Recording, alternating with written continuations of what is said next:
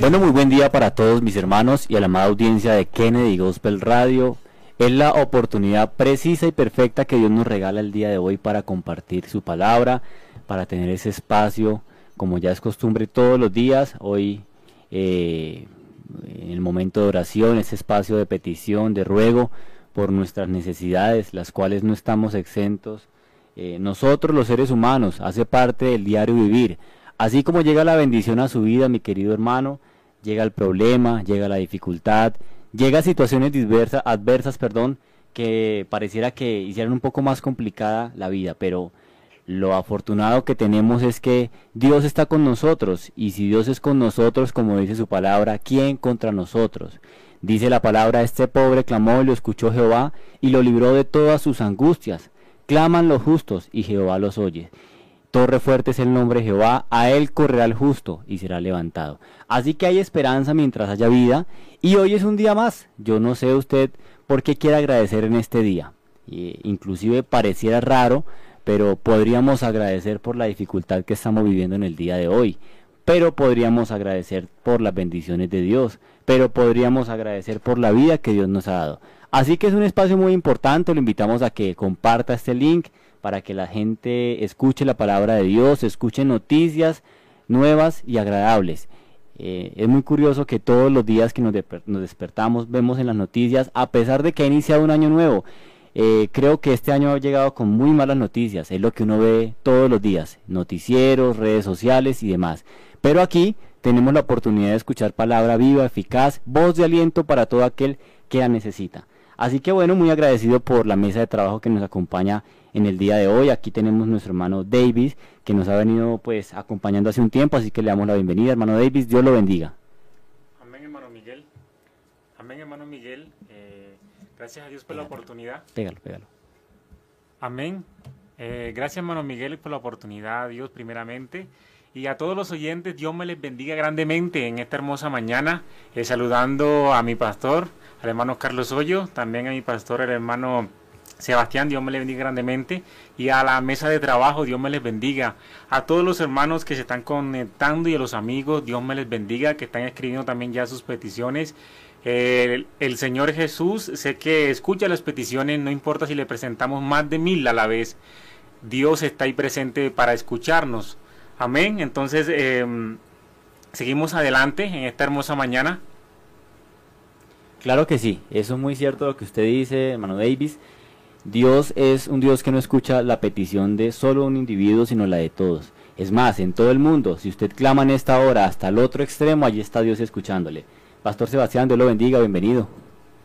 Amén, Miguelito, Dios lo bendiga a usted, al hermano Davis, al hermano Sergio Esteban, que está por aquí conmigo, y a todos los hermanos que se encuentran con nosotros conectados en esta mañana. De verdad que es de gran bendición el poder acercarnos a este espacio eh, que tenemos para poner nuestra petición al Señor. Me llama mucho la atención el comentario que hace el hermano Davis porque hace unos días precisamente escuchaba a alguien que, que decía, no, es que, es que yo casi no le pido a Dios porque no quiero molestarle.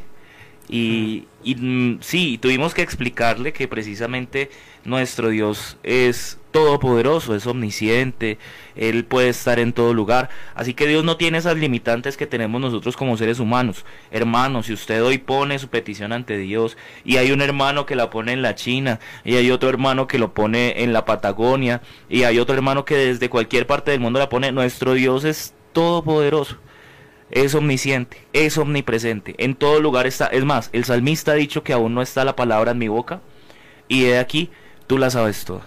Así que, hermanos, hoy vamos a poner ante el Señor toda nuestra súplica, nuestra petición, confiados en que Dios tiene el poder absoluto para responderla. Claro que sí, esa es la esperanza que tenemos. Y bueno, hace un tiempo nos estaba acompañando Sergio Esteban, Dios lo bendiga. Bienvenido nuevamente y qué placer poderlo tenerlo por acá. Buenos días, sí señor, amén, así es. Eh, saludos a toda la mesa de trabajo, al hermano Miguel, al hermano Davis, a mi pastor Sebastián, a toda la audiencia de Kennedy Gospel Radio, a todas las personas que nos están escuchando. Y así es, es verdad, eh, tenemos un Dios tan todopoderoso y tan soberano que aunque nosotros estemos durmiendo, Él no duerme y Él ya tiene una respuesta para cada uno de nuestros clamores, para cada una de nuestras peticiones, creencias, pensamientos, para cualquier cosa que nos aqueje, Él ya tiene la respuesta. Entonces, invitándolos a que pongan su petición en, eh, en Cristo y Él la va a hacer realidad. Un abrazo para todos y buenos días. Claro que sí, esa invitación la queremos eh, extender para que se tome su tiempo, ¿sí? escriba su necesidad allí en las diferentes redes sociales porque el día de hoy vamos a estar leyéndolas. Quiere orar por su familia, quiere orar por una petición especial que tenga, quiere pedirle a Dios que apareje, no sé, un negocio de pronto o que jure su salud, bueno, lo invitamos a que escriba su necesidad allí o es más, si quiere de pronto testificar acerca de algo que Dios ha hecho en su vida, eh, bueno, eso también lo recibimos, así que las líneas van a estar ahorita abiertas. Eh, queremos recordarle que bueno, vamos a fijar el número del CIC para que pues, si quiere llamar o enviar un audio, lo puede hacer. El número es 322-360-7791. Sí, entre tanto vamos a ir con una perla evangélica, ya regresamos eh, para tener ese maravilloso espacio. Un abrazo mis hermanos, que el Señor Jesucristo les bendiga. Lo que gano y lo que pierdo. Así quiero titular la reflexión basándome en el libro de los Proverbios capítulo 18, el versículo 22, que dice, el que haya esposa, haya el bien y alcanza la benevolencia de Jehová. ¿Qué gano cuando me caso? Gano mucho. Escuche lo que dice la escritura. En primer lugar, haya el bien. Y en segundo lugar, alcanza la benevolencia de Jehová. Es decir, el hombre no merece tener la ayuda e idónea que Dios dispuso para él. Cuando usted va al Génesis, encuentra que dijo Dios, no es bueno que el hombre esté solo, le haré ayuda e idónea para él. El hombre alcanza mucho cuando toma esa sagrada decisión de unirse en el santo estado del matrimonio. Otros beneficios, Salomón decía, mejores son dos que uno, porque tiene mejor paga de su trabajo, porque si cayere el uno levantará a su compañero, pero hay del solo que cuando cayere no habrá segundo que lo levante. También si dos durmieren juntos se calentarán mutuamente. Pero ¿cómo se calentará uno solo? Y si alguno prevaleciere contra uno, dos le resistirán. Y cordón de tres doblez no se rompe pronto. Son los beneficios de casarse. Y otros más. Por ejemplo, tener con quien compartir, a quien amar, con quien soñar, con quien reír, con quien llorar, tener a alguien que siempre va a estar ahí en los momentos difíciles como también en los momentos agradables de la vida. El hombre gana cuando toma la decisión de casarse, pues además está escrito, honroso en todos el matrimonio y el lecho sin mancillas. Así que gana una cantidad de cosas cuando el hombre se casa, entre ellas evitar caer en el pecado de la fornicación, como está escrito en la primera carta a los Corintios capítulo 7. Pero también pierde, pierde su libertad. Sí, pierde aquel factor que es común en el tiempo moderno donde todos dicen tengo derecho a mi privacidad, a mi intimidad, yo puedo tomar mis propias decisiones y se le olvida que ya está casado. Por eso hay muchas parejas que fracasan en el tiempo moderno, porque sencillamente se han casado y han querido seguir como solteros desconociendo que ahorita son esposos. Eso equivale a que ya no puede tomar sus propias decisiones que son juntos quienes deben de mirar con objetivo el futuro que les espera y que comienzan de cero con el propósito de construir una nueva empresa llamada familia. Por eso cuando el hombre se casa, gana, pero también pierde, porque ya no podrá ir donde quiere, gastar sus recursos en lo que quiere, estar donde él quiere. Tendrá que ponerse de acuerdo con la persona a la cual le juró amor eterno para así poder caminar de la mano y salir juntos adelante. Lo que sí es que debe de tener en claro cada hombre y cada mujer es que cuando toman esa decisión de casarse, la Biblia dice, el hombre no tiene potestad sobre su propio cuerpo sino la mujer, y la mujer no tiene potestad sobre su propio cuerpo sino el marido. Es decir, cuando me caso, renuncio a mi yo y ella debe renunciar a su yo para emprender un nuevo yo entre ambos, con el único propósito de tener una familia, de sacar adelante un proyecto de vida juntos, una institución independiente, avalada y establecida por Dios desde el Edén. Por eso si usted quiere que su matrimonio funcione, no olvide todo lo que gana, pero tenga en cuenta que también tienes que perder. Y al final los dos suman. Y el resultado final será el triunfo, la victoria, la familia, la recompensa de Dios. Porque debes de tener en cuenta que la empresa llamada matrimonio tendremos una verdadera recompensa cuando terminemos la carrera y podamos llegar a la presencia de Dios diciendo, este fue el hogar que tú me diste y he luchado por él. Hasta el día de hoy aquí vengo, no con mis manos vacías, vengo con mi esposa y con mis hijos, que todos hemos tomado la decisión de transitar en tus caminos. Y por eso estamos aquí.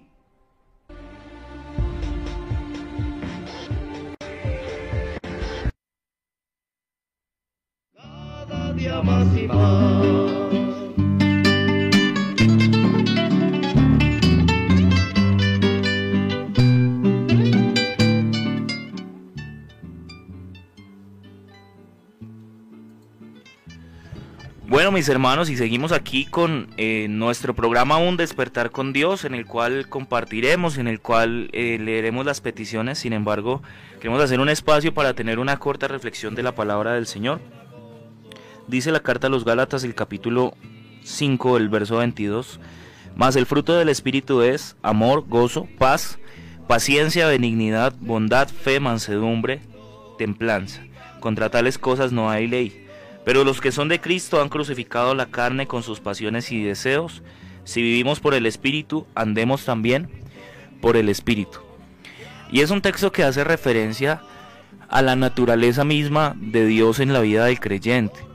Em, en apartes usted va a encontrar cómo las personas o los seres humanos en lo natural eh, tienen una forma de comportarse y una forma de vivir la cual es ajena a los postulados bíblicos. En principio usted va a encontrar que el fruto de la carne o las obras de la carne, como va a decir el versículo 19, eh, les da propiedad, hacen parte de lo que es el hombre, son adulterio, fornicación, inmundicia, lascivia, idolatría, hechicerías, blasfemias, celos, iras, contiendas, disensiones, herejías, homicidios, orgías y cosas semejantes a estas acerca de las cuales el escritor nos amonesta que los que las practican no heredarán el reino de Dios. Pero mira que lo que me llama la atención de este texto es que les da propiedad, les da propiedad y dice que esas pertenecen a la carne. Em, eso me hace pensar en lo que explica Pablo en la carta a los romanos del capítulo 7, hablando acerca del cuerpo de pecado. Dice él que quien lo librará de este cuerpo de pecado, que lo que quiere hacer no hace, y lo que no quiere hacer, eso es lo que termina haciendo.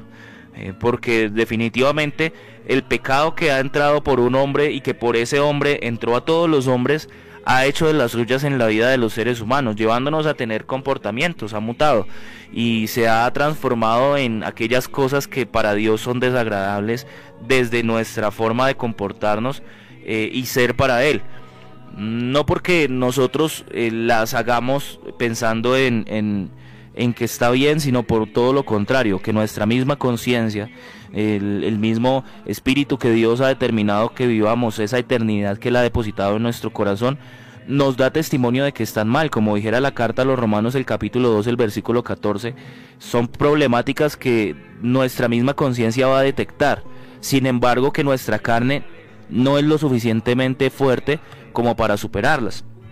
Así lo dice la carta a los romanos el capítulo 8, el versículo 3, que hay cosas que son débiles para la carne. No éramos capaces de cumplirlas en cuanto a la ley, pero hay una esperanza en medio de toda esta situación, el espíritu de vida en Cristo Jesús es el que me libra de la ley del pecado y de la muerte. La única forma en la que el cristiano va a poder mantenerse en pie ante ese problema de la carne es precisamente el mantenerse andando en el espíritu, que es lo que dice en el texto que acabamos de leer. Andad en el espíritu y no satisfagáis los deseos de la carne porque estos dos se oponen entre sí. Y así como hay una propiedad que le pertenece a la carne, que son esas obras pecaminosas, hay una propiedad que le pertenece al espíritu y dice que el fruto es de el espíritu. No es el fruto del creyente, es el fruto que provoca, produce el espíritu en la vida del creyente. Por eso es que nosotros no podemos mantenernos en pie por nuestra propia cuenta. Y por eso es que alguien cuando quiere vivir el Evangelio desde sus propias fuerzas le es tan difícil. Pero cuando una persona anda en el Espíritu, cuando una persona está al pendiente de lo que Dios quiere para su vida, cuando una persona está entregado a vivir para Dios, entonces Dios produce en él un fruto, un fruto que es amor, gozo y paz de Dios hacia mí.